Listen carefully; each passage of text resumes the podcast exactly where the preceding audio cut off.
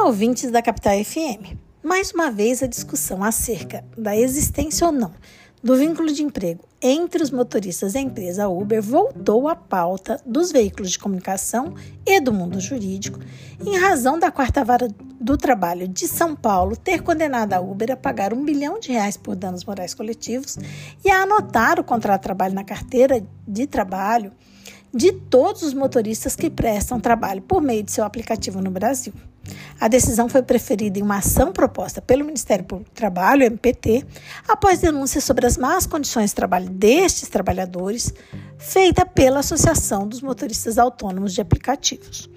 Essa decisão, baseada em princípios constitucionais como a dignidade da pessoa humana e o valor social do trabalho, aponta que a forma que a empresa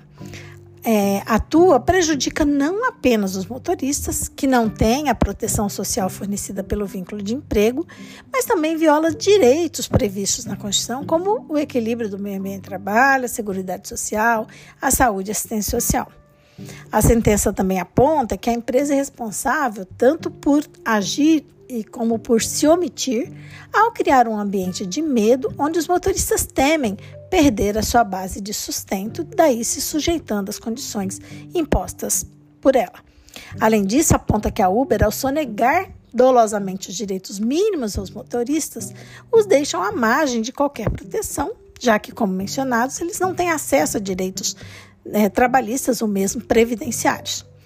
A Uber anunciou que recorrerá da decisão, que não a cumprirá até que seja esgotada a última possibilidade de recurso. A empresa também ressaltou a falta de regulamentação específica para o seu modelo de negócios e mencionou a criação de um grupo de trabalho pelo governo federal que vai abordar é, esse tema. Pois bem, a jurisprudência em construção, né, envolvendo esse trabalho intermediado por plataformas, em especial este desenvolvido pela Uber, é, aponta para o entendimento de que ele não preenche alguns dos requisitos para o reconhecimento do vínculo de emprego, que são, lembremos, a onerosidade, a continuidade, a pessoalidade, a não eventualidade, a subordinação e a alteridade. Segundo o TST, os motoristas não mantêm uma relação de hierarquia com as empresas do ramo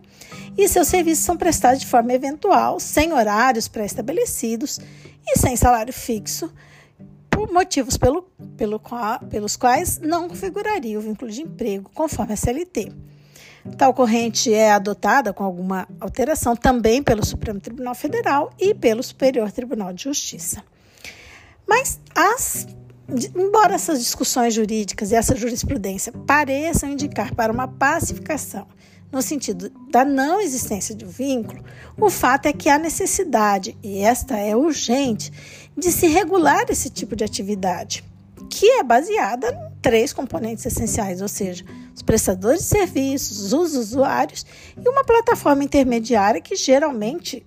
atua na forma de um aplicativo, sendo a internet um elemento comum nesse contexto. Essa é a forma de operação da Uber, que conta com aproximadamente um milhão de motoristas no Brasil e realiza surpreendentes 20 milhões de viagens diárias em todo o mundo, segundo dados da própria empresa e do IPEA, que é o Instituto de Pesquisa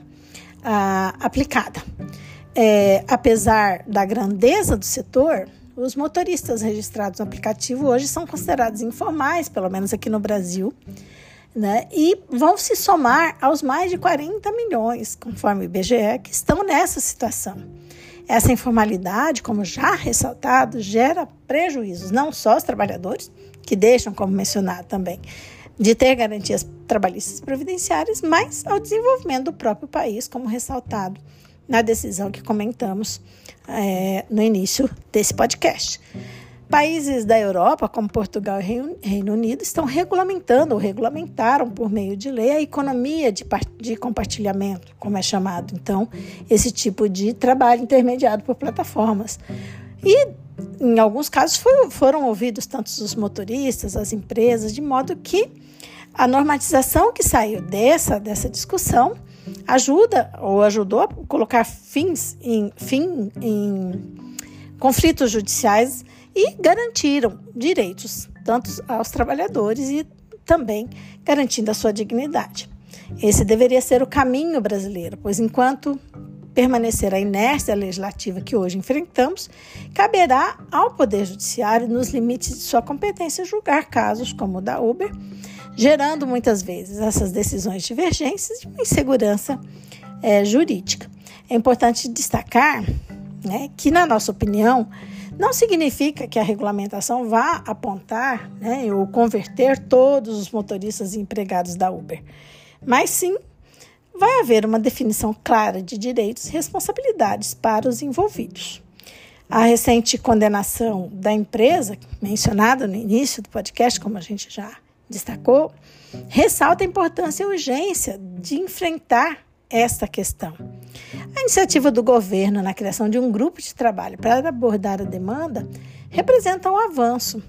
Que sejam, que sejam então sinais que, num futuro próximo, talvez tenhamos uma norma que represente os interesses de todas as partes envolvidas, o que, aqui entre nós, é difícil, tendo em vista a oposição do trabalho e capital, mas o que é importante é que não se deixe esse elemento da relação que é o trabalhador desprotegido, que seja garantidos então direitos mínimos e principalmente a sua dignidade. Esse podcast foi elaborado por Carla Leal e Fátima Frasson, membros do grupo de pesquisa sobre o meio ambiente e trabalho da UFMT, o GPMAT.